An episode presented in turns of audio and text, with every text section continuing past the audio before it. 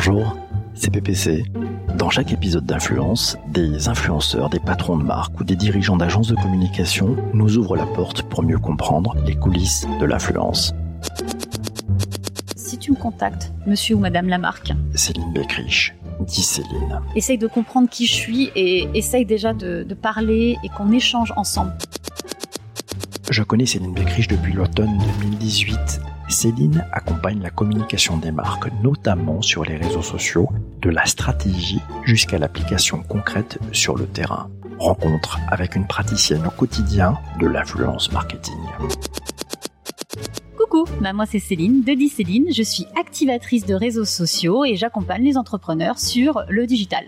Comment définirais-tu l'influence Je pense que c'est vraiment une relation de confiance avec les gens, mais en même temps le terme influence me gêne parce que bon, je pense que c'est un peu galvaudé. Mais bon, chacun pense ce qu'il veut, je vais peut-être pas forcément me faire des amis avec ça. Pourquoi tu penses que l'influence est galvaudée? Parce que maintenant tout le monde se dit influenceur. Là où ça me gêne, tu vois, c'est les personnes qui marquent sur leur profil je suis influenceur ou quand ils se présentent, je dis je suis influenceur. Normalement, influenceur, c'est pas toi qui décides de l'être, c'est les gens qui déterminent que tu es influenceur. Quelle relation as-tu avec le monde de l'influence? Je ne pense pas avoir vraiment une relation avec l'influence. Je côtoie des gens que l'on pourrait considérer sur les réseaux sociaux influenceurs, mais qui eux-mêmes ne se considèrent pas comme ça en fait. Qu'est-ce que tu as observé dans ta relation avec euh, les influenceurs que tu côtoies? Ce que j'ai observé en fait sur ces relations avec les influenceurs, c'est plutôt l'intérêt qu'ont les marques pour ces personnes-là. Peut-être que ces marques-là ne se seraient même pas intéressées à ces gens-là, mais qui, de par leur expertise, et leur influence, dirons-nous, se sont intéressés à ces gens-là et du coup on crée de vraies belles collaborations. Qu'est-ce qu'elles recherchent exactement ces marques avec les influenceurs? Je pense que les marques recherchent avec ces personnes-là, avec ces influenceurs-là, cette authenticité et cette expertise. Si vraiment la, la marque s'est vraiment souciée et c'est vraiment intéressée à ce que font vraiment ces personnes-là et leur domaine d'expertise, là il y a une vraie relation qui peut se créer. Dans une étude de Cision, on apprend que les relations influenceurs ont pour principaux objectifs d'obtenir des articles sur les supports de ces derniers et d'être relayés sur leurs réseaux sociaux. Les réseaux sociaux arrivent même en tête. Qu'est-ce que tu en penses? Alors j'en pense que ben, Cision a une très bonne analyse, euh, c'est clair, et moi également je suis euh, les études de Cision. Si la marque s'est vraiment souciée de l'écosystème, de l'expertise de cet influenceur-là, ça ne peut qu'arriver en tête, sous réserve que la marque ait décidé de laisser libre arbitre ou ben, du moins laisser la ligne éditoriale de cet influenceur-là. Parce que ça va se voir tout de suite. Si on voit que c'est pas la même façon de parler, pas la même euh, patte de l'influenceur, là pour le coup, ça risque d'être, je dirais, embêtant pour la marque et surtout pour l'influenceur, parce qu'on lui enlèvera cette authenticité et surtout son expertise à lui. Certains disent que les influenceurs sont finalement des femmes et des hommes sandwich. C'est tout. Qu'est-ce que tu en penses? Ça peut arriver, clairement, parce que certaines marques et influenceurs sont plutôt, on va dire, attirés par l'appât du gain. Mais clairement, non, ce ne sont pas des hommes sandwich. Et c'est aussi à la responsabilité de l'influenceur de ne pas prendre justement des collaborations qui pourraient le mettre dans ce fameux sandwich. Pourquoi d'après toi, les marques et leurs agences ne regardent d'abord que le nombre d'abonnés? C'est une fainéantise, c'est de l'incompétence, c'est une incompréhension Je sais pas si je pourrais dire incompétence, mais euh, sûrement une incompréhension, ça c'est sûr. Je trouve c'est vraiment dommage qu'ils regardent que le nombre de followers, mais beaucoup le font encore. Hein. Récemment, on m'a proposé quelque chose en me disant euh, c'est dommage, tu n'as pas assez de followers. je me suis dit c'était bête en fait parce qu'il y a des gens très bien sur tous les réseaux hein, qui ont peu de followers mais qui ont un putain d'engagement et surtout une vraie, euh, un vrai lien avec sa communauté, ce que n'ont pas forcément des, des, gros influenceurs avec une énorme communauté. Parce que si derrière c'est fake et que ça sert à rien, euh, je vois pas trop l'intérêt en fait. Comment tu t'y prends pour identifier les, les vrais influenceurs? Le vrai influenceur, c'est celui avec qui tu vas pouvoir parler, qui va pouvoir vraiment t'apporter et t'éclairer sur des sujets par rapport à d'autres en fait. Parce que si c'est juste du, euh, du retweet ou du repost ou ce que l'on veut par rapport au réseau social, si derrière là, le gars ou la fille vraiment crée quelque chose et t'apporte, parce que c'est ça le plus important, c'est qu'est-ce qui t'apporte quand tu suis cette personne-là?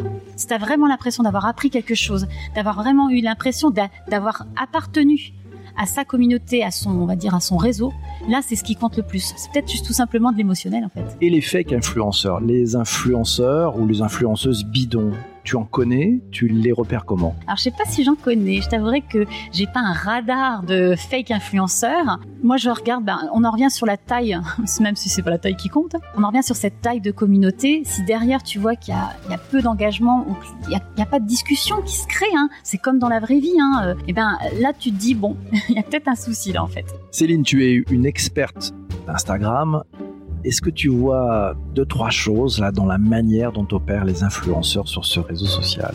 Oui et non, on va dire. C'est plutôt une façon d'être. Et euh, ça, c'est ce qui fait toujours la différence. Alors, je vais revenir sur l'authenticité, ça va être peut-être un peu bidon, mais euh, il y a deux, euh, deux personnes en particulier que j'adore sur Instagram et qui, mais elles sont elles. Et tu sens vraiment que c'est elles, que c'est pas juste pour faire genre sur Instagram. Et elles ont fait de très très belles collaborations avec des marques de, beauté, mais pas que en fait. Il y a aussi des marques d'immobilier. Alors c'est ça qui est assez surprenant. Mais c'est elle. Et ça reste vraiment euh, la fille que l'on voit, qui parle en stories régulièrement et qui va dire merde si elle trouve que c'est naze, qui va euh, imiter euh, des influenceuses ou des blogueuses. Elle va utiliser, on va dire, l'humour. Alors, est-ce que l'humour est, un, est une marque d'influence? Je ne sais pas. Mais en tout cas, elles ont un fil conducteur et c'est toujours le même. Et elles se prennent pas la tête. Et si une marque, elles n'aiment pas, elles vont le dire mais surtout elles vont réussir à collaborer avec des marques tout en restant authentiques et avec leur humour, avec leur vulgarité, euh, mais euh, leur douce vulgarité si je puis dire. Vraiment, ça, ça reste elles. Et ça, c'est ce qui fait vraiment, vraiment la différence, contrairement à ces fameux femmes sandwich qui vont porter le bijou, qui vont faire genre on est belle et on est naturel, alors qu'en fait tout est euh, tout est filtré, tout est instrumentalisé, enfin bref. Donc pour toi, l'imperfection, c'est une marque d'authenticité? Bah oui, parce qu'on est tous imparfaits. Pas toi? Aussi. Tu, es une fine observatrice de ces réseaux sociaux aussi qui, explosent. On parle de Pinterest, on parle de TikTok. Qu'est-ce que tu as observé sur TikTok? TikTok, c'est vraiment, euh, toi, je, fouine en ce moment, je teste des choses, euh, j'apprends hein, clairement, je suis aux prémices. C'est plein de trucs super super intéressants et d'une créativité mais énorme. J'ai publié une vidéo récemment et euh, j'ai fait deux tests de vidéo. Donc une challenge comme euh, comme tout le monde pourrait le faire, euh, le truc bateau, et une autre où j'ai posté un tuto Instagram que j'avais évidemment posté sur Instagram également. C'était beaucoup plus naturel et beaucoup plus bah voilà explicatif, informatif et donc du coup je pense que j'ai apporté quelque chose d'intéressant et j'ai fait plus de vues sur ça que sur mon fameux truc de challenge que tout le monde fait. Hein. Tu passes beaucoup de temps à, créer des contenus, à penser à ta communauté, à leur offrir des, choses euh, déjà construites avec euh, beaucoup de recherche. Qu'est-ce que ça t'apporte? C'est con, c'est vrai que c'est très égoïste. Tu sais, cette sensation, quand tu as expliqué quelque chose à quelqu'un, et cette lueur dans les yeux de la personne qui a compris. Et ça, c'est un truc qui me fait énormément plaisir. Alors, est-ce que, finalement je crée ce contenu-là pour me faire plaisir? Oui, forcément. Et, mais c'est surtout parce que ça me fait plaisir de voir la personne en face qui a compris ce que je vais expliquer. Au même titre que quand moi, on m'apprend quelque chose, je suis heureuse d'avoir appris cette chose-là.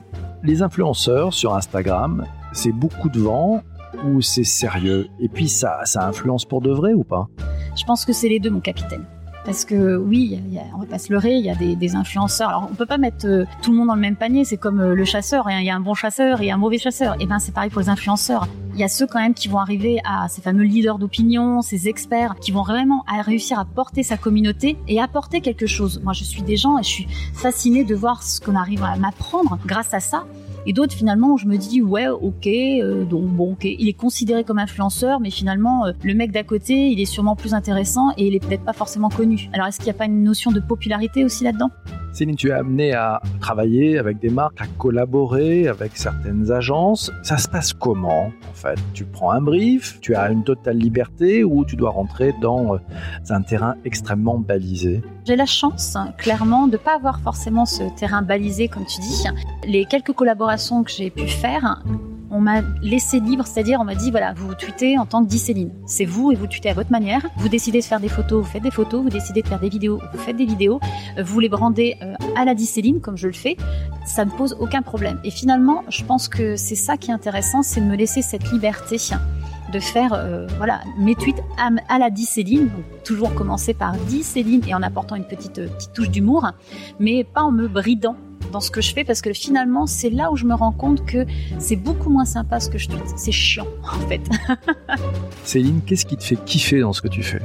Moi, c'est euh, l'échange avec les gens. Ça fait un peu monde de bisounours, mais euh, c'est le plaisir de partager, de faire rire, d'apporter euh, ce petit moment de bonheur aux autres. Alors, c'est peut-être un peu exagéré, mais c'est ce petit truc en plus que j'aime bien, le sourire que je peux apporter à la personne derrière, après avoir sorti ma connerie ou mon tweet. c'est bête, hein, mais c'est ça, ça me fait plaisir. Quel conseil donnerais-tu à une marque ou à une agence pour te contacter efficacement bah déjà, euh, si tu me contactes, monsieur ou madame Lamarck, essaye de comprendre qui je suis et essaye déjà de, parler et qu'on échange ensemble. Peut-être en train de boire un café tous les deux et puis euh, voir ce qui nous fait vibrer euh, l'un et l'autre. Si je pouvais assimiler ça à une relation, on va dire, de drague ou une relation d'amour, eh ben, tu t'intéresses quand même à l'autre en fait.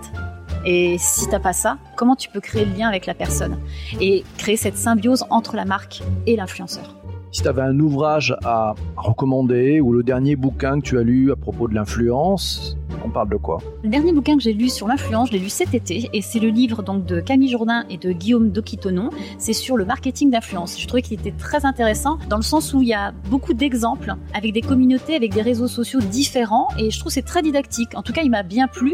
De manière très spontanée, ta punchline à propos de l'influence? L'influence, c'est une question de confiance. Cet épisode vous a plu? Vous avez envie d'aller plus loin pour mieux comprendre l'influence digitale?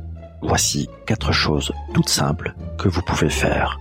D'abord, vous abonner sur votre plateforme de podcast préférée Ensuite, partagez cet épisode sur vos réseaux sociaux. C'est facile et c'est prévu dans votre application de podcast. Juste après, parlez-en autour de vous, auprès de personnes que vous appréciez, lors d'une discussion, mais aussi autour de la machine à café, autour d'un repas ou un apéro. Enfin, si vous êtes sur iTunes, laissez un chouette commentaire et 5 étoiles. Oui, 5 étoiles pour encourager l'artiste. Merci par avance pour votre soutien. À très vite.